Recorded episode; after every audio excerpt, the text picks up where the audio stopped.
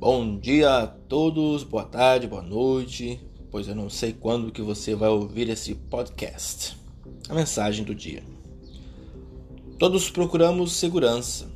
Alguns a buscam na posse de bens, no poder, na fama, nos amigos. Cedo ou tarde, descobrimos que nem as coisas materiais, nem os homens podem dar-nos segurança. Nem em nós mesmos podemos encontrá-la.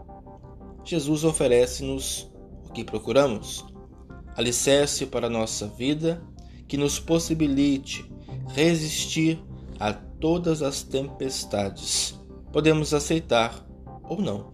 Agora só depende de nós.